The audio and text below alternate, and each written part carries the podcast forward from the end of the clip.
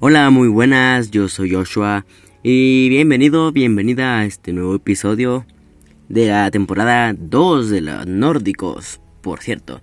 Primero que nada, espero que tengan un buen día, que todo les vaya bien, que no se hayan enojado con nadie, que todo vaya excelente. Más en estos tiempos que estamos en tiempos de pandemia, cuídense mucho, pero nunca, nunca, nunca se rindan, ¿vale? Sigan positivos. Y pues bueno amigos, amigos y amigas, hoy les vengo a traer un episodio un poco diferente, aunque no mucho, realmente. Y vamos a hablar, bueno, les te vengo a hablar sobre los vikingos noruegos. ¿Por qué los vikingos noruegos, vale? Este, este episodio va a ser un poco sacado de tema a la mitología. Porque en sí la mitología pues es aquel un mito, aquel que es ficticio, aquella cosa que, que es un poco fantasía, ¿vale? Que no existió, ni que en la vida real puede existir algo así. Sin embargo, en este episodio voy a hablar sobre algo que sí existió y está confirmado por historiadores y científicos y toda la onda. Entonces, Vamos a comenzar con los vikingos noruegos. Miren amigos, prácticamente el ambiente vikingo tiene una fuerte presencia en Noruega, claro, gracias a la historia vikinga y a museos. Eh, visitas guiadas, aldeas vikingas y otras experiencias en una sorprendente cantidad de lugares a lo largo de todo el país. Noruega es muy conocida por esto, por los antiguos vikingos, pues como les mencioné, porque ya había hay muchos museos, este, aldeas vikingas antiguas y todo esto. Ahora, ¿cuál sería el equivalente a la alta tecnología hace miles de años? Puede que los veloces barcos vikingos. Estas complejas estructuras ayudaron a crear una coherencia cultural en Europa y fueron también fundamentales en el proceso de unificación de las tribus nórdicas en forma de Estado. Ahora, los vikingos dejaron su huella para siempre en el norte de Europa, eso está muy claro. ¿Quién no conoce a los vikingos? y las numerosas muestras de su cultura que se conservan pueden hacer de tus vacaciones una auténtica aventura.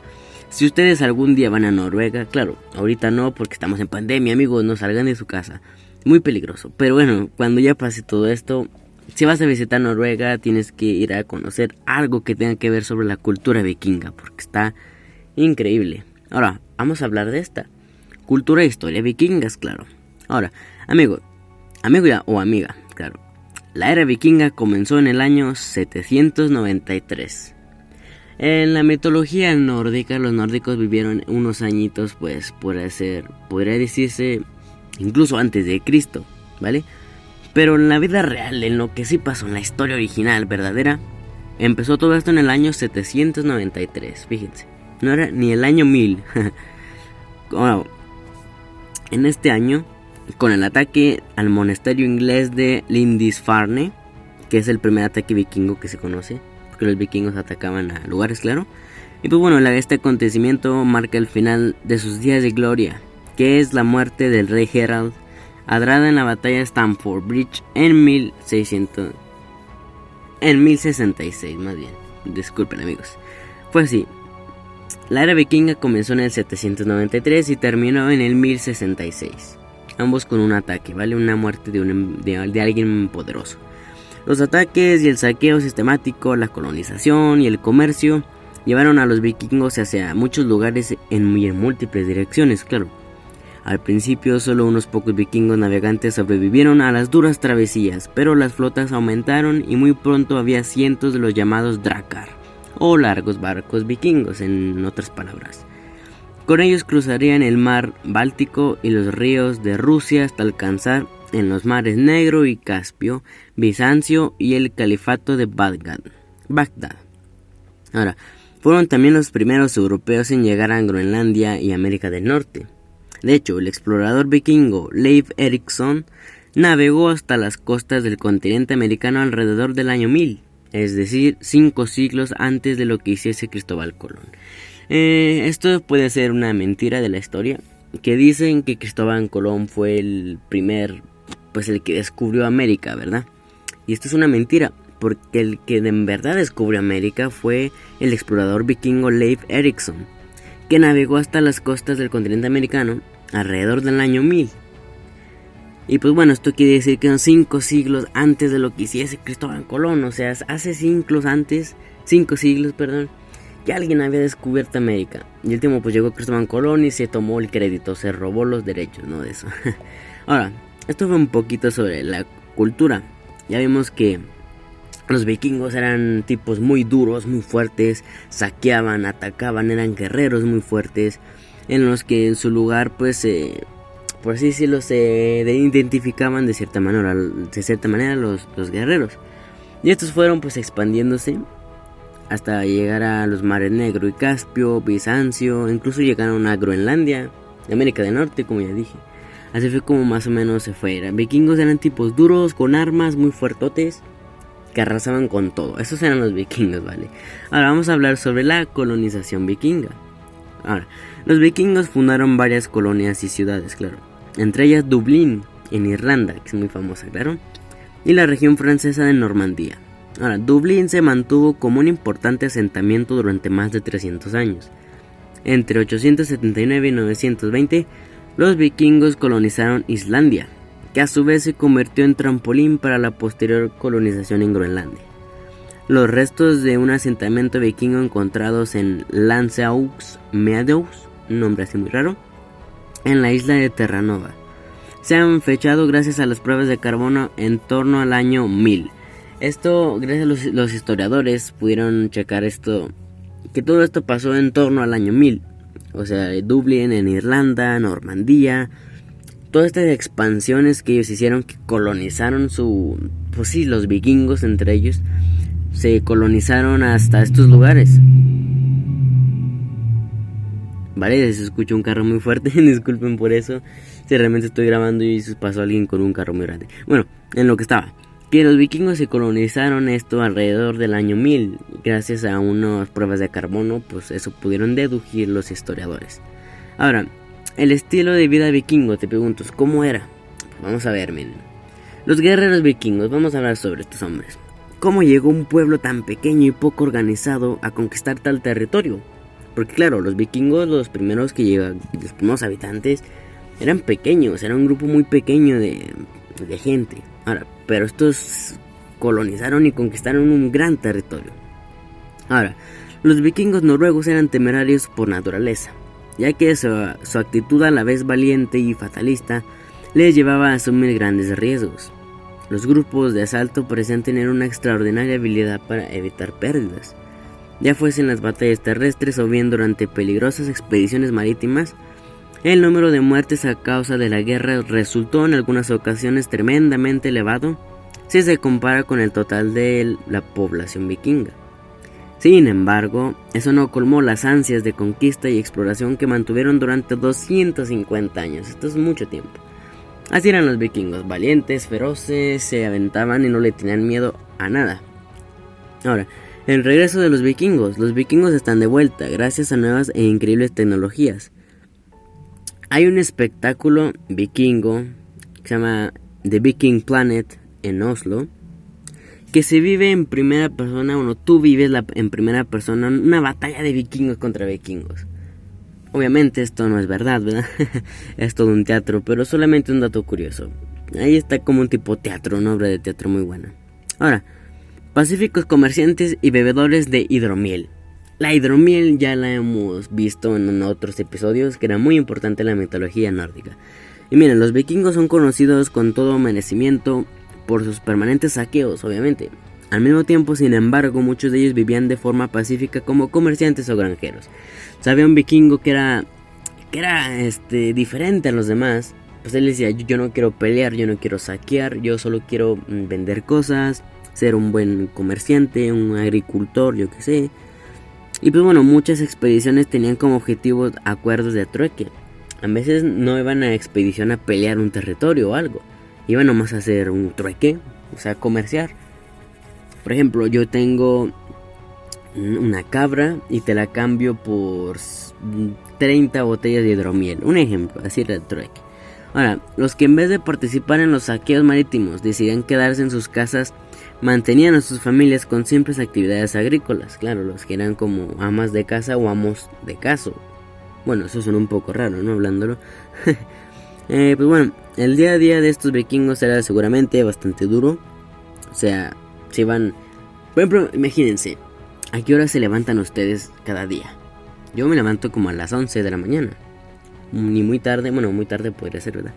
Pues el día de los vikingos era levantarse a las 5 de la mañana, ir a cazar a las 6, este, ir a plantar cultivo a las 7, luego ir a las 9 a pelear en batalla, luego a las 10 volver a cazar. Y ellos se lo tomaban con alegría, los vikingos eran trabajadores y alegres, no se agüitaban por, porque había mucho trabajo.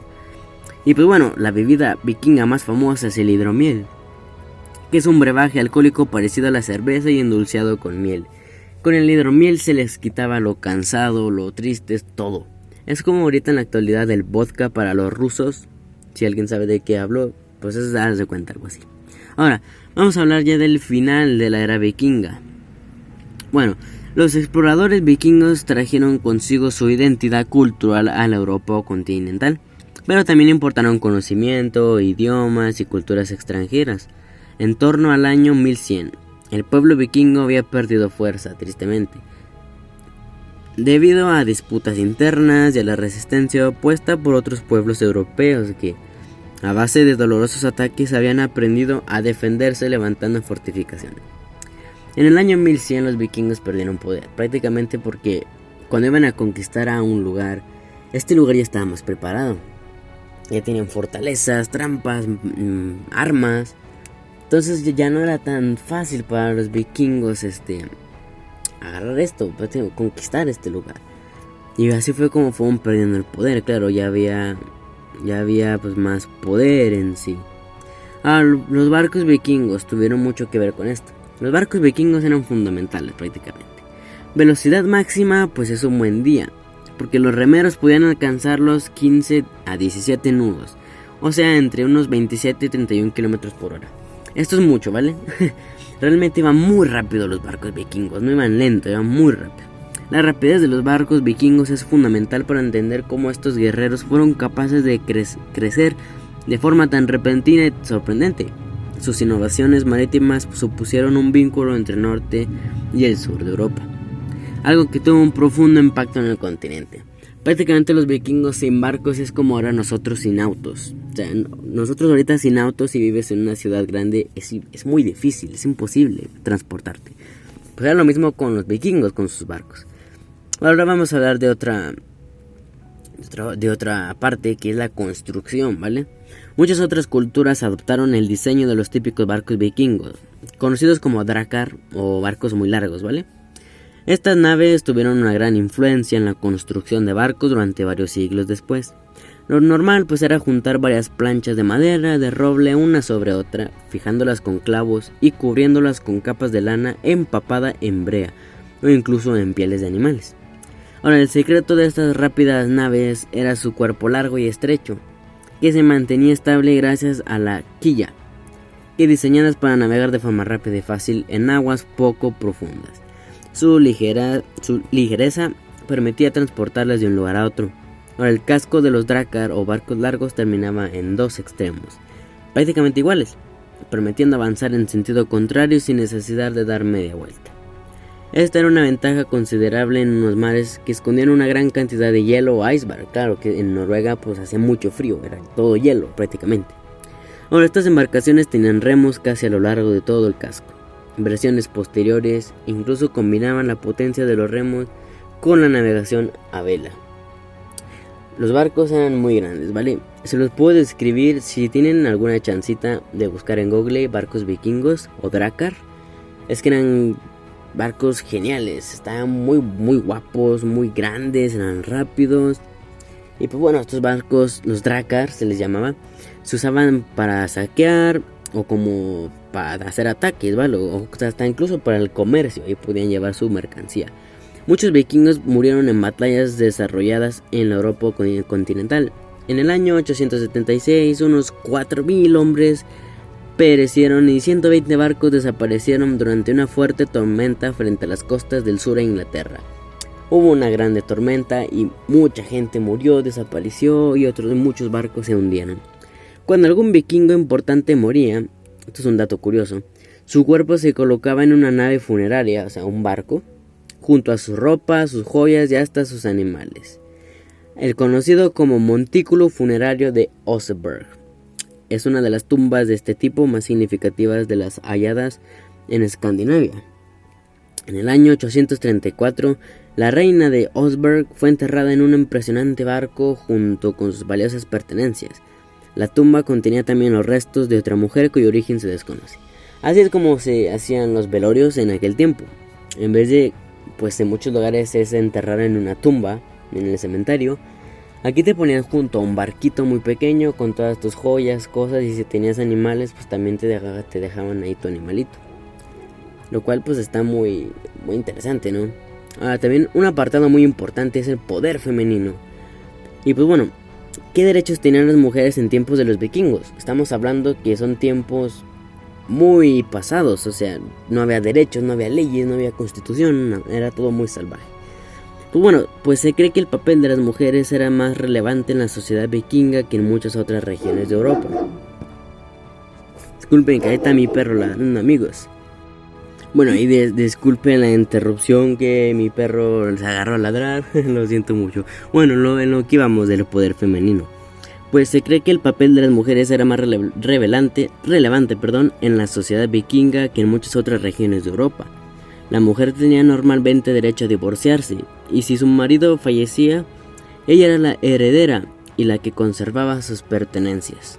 O sea, la mujer aquí era muy importante, no como en otros lugares que era más despreciada, tristemente. Pero en este lugar no, en este lugar tenía más derechos, más, más, pues sí, más derechos de, de hacer cosas a su libertad, tenía más libertad, por así decirlo. Las leyes protegían a las mujeres hasta cierto punto de posibles abusos sexuales, fíjense, esto es muy importante. Además eran respetadas como las responsables de las granjas cuando sus maridos estaban afuera, algo que podía prolongarse durante bastante tiempo. Hoy en día, el creciente interés hacia la cultura vikinga no responde únicamente a su imagen como impecables guerreros de mar, sino también pues en el modo en el que vivieron y desarrollaron una sociedad, su sociedad nueva y moderna. O sea, sé que aquí las mujeres sí tenían muchos derechos y había más igualdad de género, aunque estemos hablando del año 800, ¿vale? Y pues nada más que decir amigos, este fue el episodio de hoy. Un episodio me pareció muy interesante. Prácticamente te platiqué las cosas más fundamentales de los vikingos. Que sí tienen que ver un poquito con la mitología nórdica porque digamos que tiene dos caras. La, mitología es las cosas que están como en mitos, en leyendas, en cosas que no existieron y creían. Y ahorita te hablé de los vikingos, que son cosas que sí existieron y que están, este, por así decirlo, confirmadas y que sí pasó, obviamente. Entonces, espero te hayas aprendido muchísimo sobre los vikingos y que obviamente te hayas entretenido con este episodio. Y pues bueno, yo soy Joshua y nos vemos en el próximo episodio amigos. Recuerden de siempre sonreír.